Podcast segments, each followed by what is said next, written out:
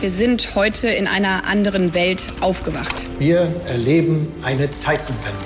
Ukraine must win this war. Gas ist von nun an ein knappes Gut. Weil Krise ist, halte ich an der Schuldenbremse fest. You'll never walk alone. Was verschweigen Sie uns eigentlich, Herr Bundeskanzler?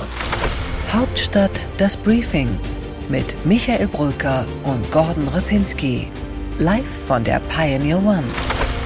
Freitag, der 22. September, der Hauptstadt-Podcast ist wieder da und eine Woche habe ich ihn nicht gesehen. Er ist vor wenigen Stunden eigentlich direkt eingeflogen in den BER, um dann direkt zu uns weiterzufliegen, hier ins Podcaststudio. Für Sie, liebe Zuhörerinnen und Zuhörer da draußen, selbstverständlich, sehr geehrte Damen und Herren, hier ist der Gordon Ripinski.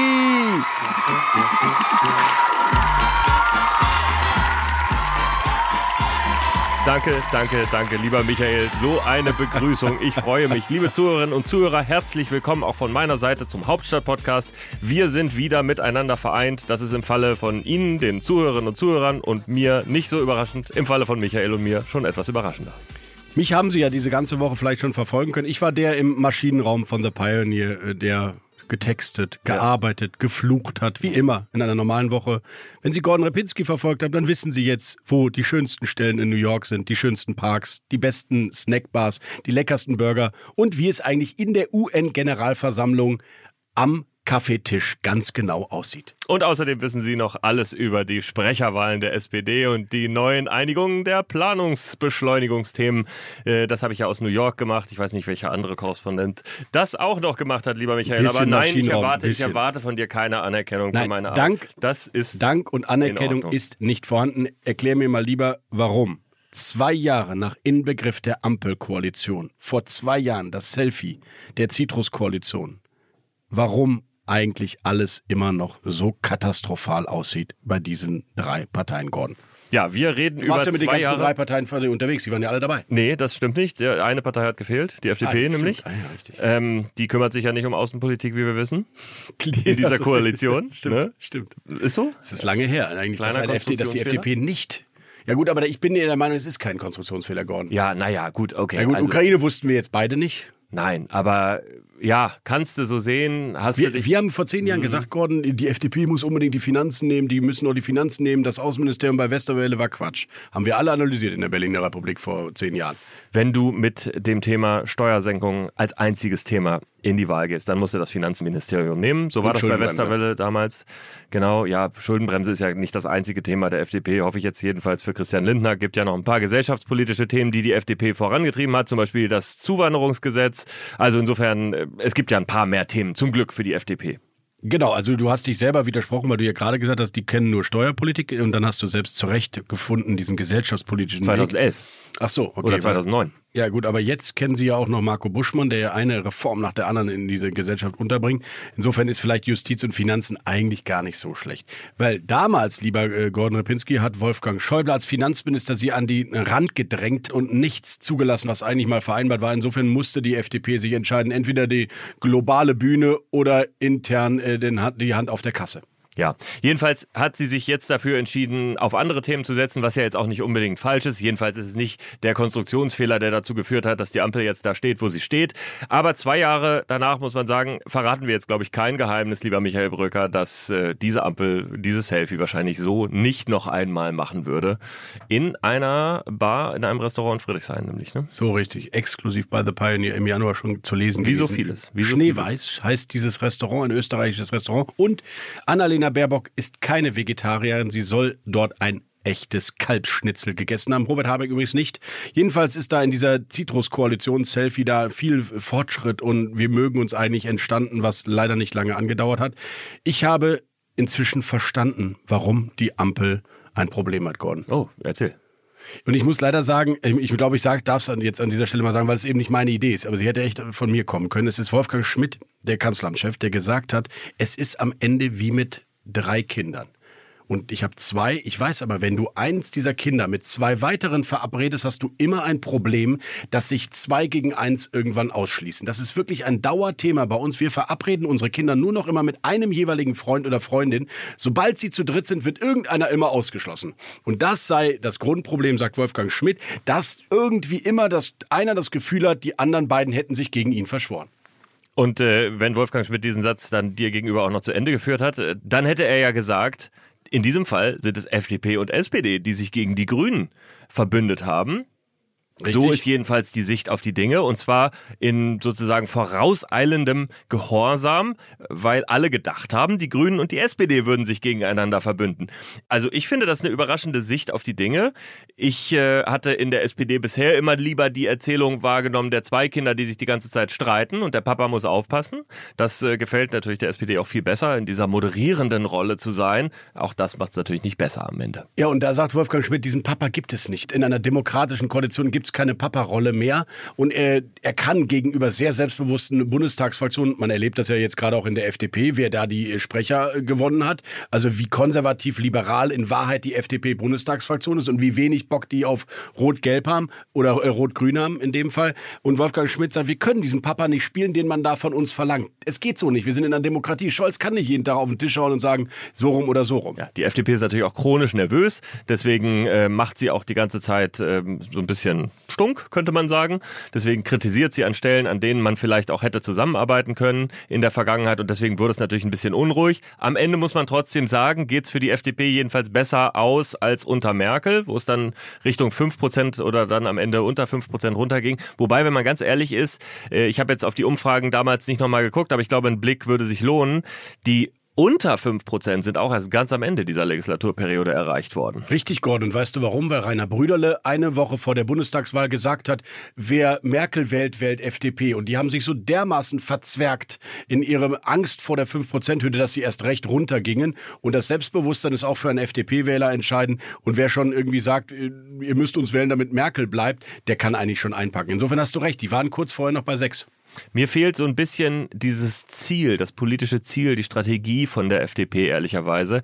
Und ich habe das Gefühl, das hat auch mit der Person Christian Lindner zu tun. Ich glaube, Christian Lindner hat einen relativ klaren Plan gehabt in den vergangenen, sagen wir mal, zehn Jahren, was immer als nächstes kommt. Ich glaube, sein Rücktritt 2011 als Generalsekretär hatte das klare Ziel, 2013 als einziger sozusagen Trümmermann überbleiben zu können. Das hat so geklappt. Dann hatte er ab 2013 vier Jahre lang das Ziel, die FDP zurück in den Bundestag zu führen. Das ist ihm gelungen. Dann hatte er aber auch das Ziel 2017 nicht unbedingt gleich in eine Regierung zu gehen, sondern erstmal parlamentarisch zu arbeiten. Auch das ist ihm furios gelungen mit dem Ausstieg aus Jamaika. Und dann kam das nächste Ziel, in eine Regierung zu gehen. Das hat er jetzt gemacht. So, und jetzt ist er da in dieser Regierung, ist nicht mehr so richtig zufrieden und hat eigentlich keine richtige Alternative, denn irgendwie muss er ja mit den Grünen immer zusammenarbeiten. Richtig, Gordon. Er hat keine Ziele mehr. Er hat keine Ziele mehr. Nein, weil das Maximale, was ein FDP-Chef erreichen kann, ist Bundesfinanzminister äh, und Vize-Vize. Kanzler, wenn du so willst. Und was soll er noch mehr? Ihn, ihn lassen diese Ergebnisse in den Landtagswahlen noch ziemlich kalt er könnte es eventuell schaffen, auch in drei Jahren äh, nach 2025 wieder in, der, in einer Koalition zu sein. Ob Jamaika mit Merz oder Ampel mit Scholz, so oder so könnte es sein, dass die FDP gebraucht wird. Sie hat es sogar vielleicht noch schwerer bei Jamaika, weil die Union ihnen die Themen wegnimmt. Hier hat sie wenigstens diese Korrektivfunktion. Also insofern, der ist äh, relativ gelassen und in sich ruhend, weil die FDP wird in dieser Variante so oder so vielleicht auch in 2025 fortfolgende gebraucht. Das reicht ihm. Mehr kann der Mann gar nicht schaffen mit seiner Klientelpartei. Ich glaube, dass Christian Lindner sehr wohl schon ein neues Ziel vor Augen hat und dieses Ziel lautet Privatier. Ich glaube, dass der äh, sehr, sehr gut sich vorstellen kann, ein Leben außerhalb der Politik. Er ist ja noch verhältnismäßig jung, sogar jünger als wir beide, lieber Michael. Und wir sind ja so jung noch. Oder? Wir können uns aber auch schon Privatier wir können vorstellen. Das auch schon, ja, das stimmt. Das, aber als wir einen gemeinsamen Gründen. Artikel äh, schrieben, lieber Gordon Repinski, wir beide, der ja eigentlich die These hatte, dass äh, Christian Lindner schon seinen Exit vorbereitet, gab es Riesenärger mit ihm und seinem Team und insofern Ja, wollte er das zumindest. Genau, es war natürlich vor drei Jahren. Vor der Wahl. Genau, er wollte das auf jeden Fall nicht haben. Aber ich glaube auch, dass Christian Lindner eigentlich seine historische Tat für die FDP in den Geschichtsbüchern längst absolviert hat, wenn das jetzt zu Ende geht, diese Ampel in zwei Jahren. Du hast völlig recht. Der Mann hat gute Netzwerke, gute Kontakte. Der wird auch nachher noch einen guten Job finden. Aber er ist auch ein Bluthund, ein politischer. Also nach 20 Jahren Politik denkst du schon immer noch mal daran, oh, ich könnte doch noch mal vier und doch noch mal zwei und die brauchen mich. Also er ist so sehr politisiert, dass ich gar nicht weiß, ob er sich wirklich vorstellen könnte, dass da auch ein schwarzes Loch kommt danach und man nicht mehr weiß, was ja. macht man dann. Ich, äh, genau, ich glaube, es ist beides in ihm, in der Tat. Und ich glaube, was dabei bei Christian Lindner gelegentlich vielleicht ein bisschen verloren gehen könnte, ist daran zu denken, was jetzt fürs Land das Richtige ist in diesem Moment. Und ich glaube, fürs Land wäre es nicht so schlecht gewesen, wenn diese Ampel bewiesen hätte, dass sie miteinander kann, wenn die Grünen und die FDP auch bewiesen hätten, dass sie miteinander können. Und ich bin davon überzeugt, dass das nicht unmöglich ist. Natürlich sind die unterschiedlich. Natürlich hat eine grüne Jugend mit den jungen Liberalen wirklich nichts am Hut. Aber ehrlicherweise ist das zwischen den Jusos und der Jungen Union auch so und bei allen jungen äh, Parteiorganisationen ist das so. Aber in der FDP und bei den Grünen, wenn sie so durch ein bisschen durch die Jahre durchlaufen als Politiker, gibt es das gemeinsam urbane, liberale, was sie anders ausdeuten. Ne? Die FDP klar unternehmensliberal, die Grünen eher gesellschaftsliberal, aber beide sind irgendwie, ähm, haben da schon eine große Schnittmenge aus meiner Sicht. Das zukunftsfähige, ähm, erneuerbare Energien als Wirtschaftszweig entdecken und so. Also ich hätte da eine Chance drin gesehen. Ich will jetzt nicht sagen, das ist irgendwie deckungsgleich, aber ich hätte eine Chance drin gesehen und mich, ah, ich habe es hier schon ein paar Mal gesagt, es ärgert mich, dass es irgendwie nur so geworden ist, wie es geworden ist. Das ist die wohlwollende Interpretation. Ein enger Vertrauter von Christian Lindner hat mir vor wenigen Tagen genau das Gegenteil erzählt. Der wohnt in Prenzlauer Berg und er sieht die grüne und gelbe Klientel in den Elternchats beim Kampf um die Parkplätze ja. und er sagt, die sind am Ende sich Spinnefeind in ihrer gesamten Sozialisierung und wir sind jetzt zusammengeschweißt, aber eigentlich will es keiner von uns Gelben und keiner von den Grünen will mit uns am Tisch sitzen. Aber du hast ja trotzdem recht. Die nächste Ampelkoalition ist vielleicht eine schwarze Ampel. Die Dreierbündnisse sind wahrscheinlich liebe Zuhörer und Zuhörer, das als vielleicht wichtigstes Fazit. Wir werden uns daran gewöhnen müssen, dass es Dreierkonstellationen gibt. Es gab ja auch schon vorher eine Dreierkonstellation. Überleg mal, wie die CSU gegen die CDU und die SPD die Migrationsfrage 2018 gespielt hat, 2019, 2020. Insofern, die Dreierkonstellation ist normal wahrscheinlich in diesem Land. Wir werden uns an ständige Reibereien als Regierungsarithmetik gewöhnen müssen. Hochinteressant übrigens, weil einerseits ist das natürlich trotzdem eine Zweierkoalition, weil du eben zwei Fraktionen hast. Andererseits, wenn man deinen Gedanken jetzt aufnimmt, muss man sagen, Schwarz, Grün, Gelb wäre im Bund eine Viererkoalition, wenn du es so denkst. Und das äh, hat durchaus auch Berechtigung, dieser Gedanke, denn die CSU wird sich natürlich wahnsinnig mit äh, den Grünen anlegen. Und äh, das ist auch ganz interessant, wie in so einer Konstellation, wo dann ja immer noch die CDU und die FDP überbleiben, wie es dann weitergeht, dann hast du womöglich eine Verbündung, ich spekuliere jetzt mal wild rum, dann hast du womöglich eine Verbündung sogar gegen die Grünen von FDP und CSU in so einer Koalition. Aber wenn du dich an Wildsau und Gurkentruppe erinnerst, hast du eigentlich überhaupt keine Nähe zwischen FDP und CSU. Und dann steht da noch die CDU, die natürlich am Ende genau das machen wird, was Scholz auch lange versucht hat, nämlich zu moderieren. Also das ist äh, vielleicht sogar noch schwieriger. Gordon, wir rufen bei dem nächsten Podcast Daniel Bauer und Patrick Döring an und reden nochmal über Wildsau und Gurkentruppe. Wunderbares Stichwort. Ein Satz noch nach vorne geblickt. Gordon. Zwei Jahre Ampel steht uns ja noch bevor. Diese Koalition hält. Da sind wir beide uns ja in seltener Form einig. Sie hält, aber es kommen aus meiner Sicht noch zwei Heizungsgesetze mindestens. Es kommt nämlich einmal das Klinikgesetz im Herbst, ein Riesenaufreger, könnte zum ganz großen neuen Shitstorm werden da draußen, wenn plötzlich die Landkliniken alle dicht machen müssen. Und ich bin der Meinung, die Migrationsfrage ist eine, an der diese Ampel vielleicht doch noch zerbrechen kann. Die FDP hat einen radikal harten Beschluss gefasst, jetzt vergangene Woche im Präsidium, der jetzt in die Fraktion reingeht getragen wird. Die FDP, Gordon, will eine komplett andere Migrationspolitik als die Grünen und vielleicht auch die SPD, die sich aber ein bisschen in Richtung FDP bewegt.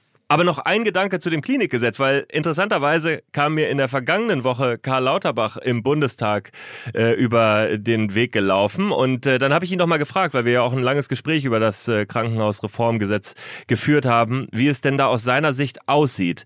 Und Lauterbach sagt, und auch da werde ich jetzt eiskalt einfach diesen Flur-Talk einmal hier erzählen, äh, Lauterbach glaubt daran, dass es natürlich ein schwieriger politischer Prozess ist, das durchzusetzen, aber dass die die Kliniken in einer so schwierigen Lage sind, dass du sie reformieren musst. Sie sterben auf jeden Fall. Die Frage ist, ob du sozusagen die Reformen steuerst oder nicht. Seine These, die natürlich sehr optimistisch ist aus seiner Sicht, das ist das Hartz-IV-Gesetz gesellschaftlich. Das heißt, es wird erst einmal politisch vielleicht nicht einfach werden, aber in the long run ist es die richtige Entscheidung und vielleicht ist es so. Ich habe mich da ja ein bisschen reingelesen und äh, in der Tat ist die aktuelle Situation der Kliniken einfach wahnsinnig schwierig und er kommt um eine Reform nicht rum. Und ich finde, lieber Michael, ich weiß, du bist immer sehr gerne kritisch gegen alles, was die Ampel macht, aber das sollte man dann auch konstruktiv kritisch begleiten und nicht einfach sagen, alles Mist von den kleinen Provinzkliniken in kleinen Dörfern wie zum Beispiel Hannover, würde ich jetzt mal sagen, gehen wir auf die große Geopolitik und gehen im Deep Dive endlich mal in die UN-Vollversammlung. Meckenheim. Hat Meckenheim eigentlich eine Klinik? Nein. Bist du eigentlich in Meckenheim, in der Klinik, Nein. im Klinikum Nein, ich Meckenheim bin, wie geboren? du vielleicht weißt, in Münster geboren. Ach richtig, du bist In, in, der Münster, Weltstadt. In der. Friedensstadt, wenn ich das Im mal sagen darf. Universitätsklinikum? In der Friedensstadt. Weiß ich jetzt gerade gar nicht. Auf jeden Fall Du keine, weißt nicht, in keine Hausgeburt. Keine Hausgeburt. Ich weiß nicht, in welchem Krankenhaus. Nee, weiß ich nicht mehr. Guck mal, ich kann dir zum Beispiel sagen, ich bin im Friederikenstift in Hannover Kirchrode. Ja, leider ist nichts von den Nonnen bei dir übrig geblieben. Wir gehen jetzt in den Deep Dive.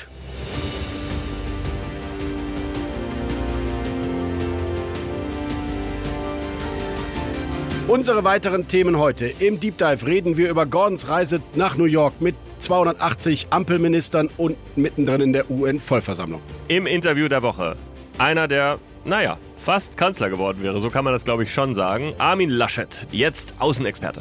Bei What's Left erklärt mir Gordon Repinski, warum die Migrationsfrage auch in der SPD eventuell neu gedacht werden könnte. Bei What's Right sprechen wir mit Michael Bröker über das neue Logo der CDU und die Frage, was das mit Sebastian Kurz und vor allem, lieber Michael, was das mit Georgien zu tun hat. Bei What's Next Rasmus Buchsteiner, der Chefkorrespondent und Archivar der Berliner Republik, über die Kindergrundsicherung, die endlich nächste Woche ins Kabinett kommen soll. Einsatz zu, das kürzeste Interview der Berliner Republik heute mit Valerie Höhne, der politischen Korrespondentin vom Tagesspiegel. Wenn Sie jetzt Pioneer werden auf thepioneer.de, können Sie das und diesen Podcast zu Ende hören, dann hören Sie kluge Analysen. Aber natürlich bekommen Sie bei uns das gesamte Potpourri, das Universum von The Pioneer. Und das bedeutet Justus Haukapp und Lars Feld, das Ökonomie Briefing, der achte Tag mit Aleph Doan. Sigmar Gabriel und das World Briefing äh, mit Chelsea Speaker zusammen und natürlich die Analysen und Artikel aus dem Hauptstadtteam von The Pioneer und natürlich unseren täglichen Newsletter Hauptstadt das Briefing. All das, wenn Sie Pioneer werden wollen, unter www.thepioneer.de. Aktuell gibt es sogar ein wunderbares Angebot. Drei Monate für drei Euro. Probieren Sie es also einfach mal aus. Kommen Sie zu uns, unterstützen Sie freien und unabhängigen Journalismus. Hauptstadt das Briefing mit Michael Bröker und Gordon Ripinski. Live von der Pioneer One.